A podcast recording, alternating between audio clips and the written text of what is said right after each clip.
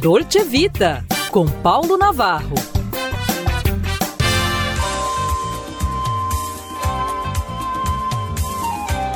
Olá, amigos, leitores, amigos. Em pauta mar de marinheiro.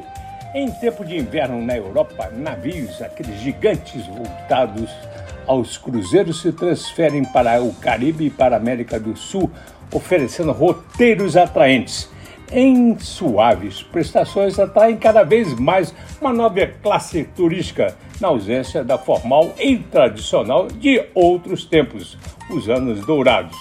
O titular da coluna, no caso o tal do Paulo Lavag e seu filho João Paulo, viveram a experiência durante o Natal do MSC Ciavil, saindo do Rio de Janeiro.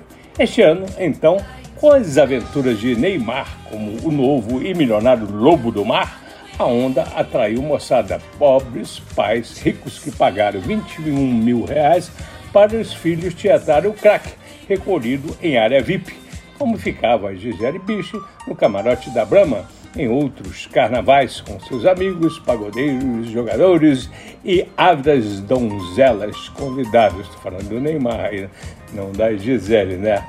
Mas vamos lá no mar de Marujo, voltando à nova onda de turismo pelos mares tropicais. Agora, com uma clientela que consegue parcelar o tour em até 12 meses, os mega navios pescam todas as gerações, misturando tradicionais e chiques veteranos aos marinheiros de primeira viagem. Muitos deles não acostumados com a fartura gastronômica, a cumilança oferecida à borda. Aqui entre nós, cidadãos que parecem estar tirando o pai da forca no fim do mundo. Aglomeram-se e atropelam-se em oceânicas filas de bandejões como se fossem refugiados entrando e invadindo os Estados Unidos ou Europa. Esfomeados parecem usar viseira e só enxergam a comida. Para os mais finos, claro, os navios oferecem mesas reservadas em horário marcado para suas refeições de qualidade.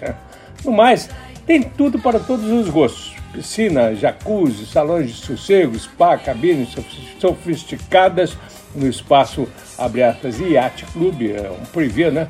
Espécie primeira classe.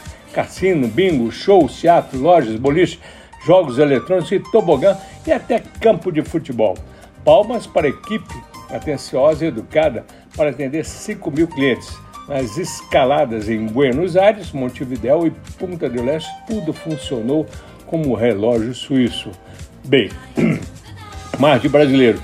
O cruzeiro terminou de volta ao Rio para os fogos de Copacabana, onde os passageiros, entre aspas, no bom sentido, foram desovados, entre eles eu e meu filho, isso para embarcarem outros. Contamos pelo menos sete gigantes no mar, isso já do lado de fora, né? Já vendo ali da praia, né? E na noite anterior, mais uma lição da mudança dos tempos, um jantar de gala e despedida, isso ainda dentro do navio. Via-se de tudo, casais elegantes com mulheres repletas de joias, jantando ao lado de gente usando sandálias havaianas. Viva a democracia e o amor em tempos de cólera. Um abraço, minha gente, Paulo Navarro, PNC, juntinho com você.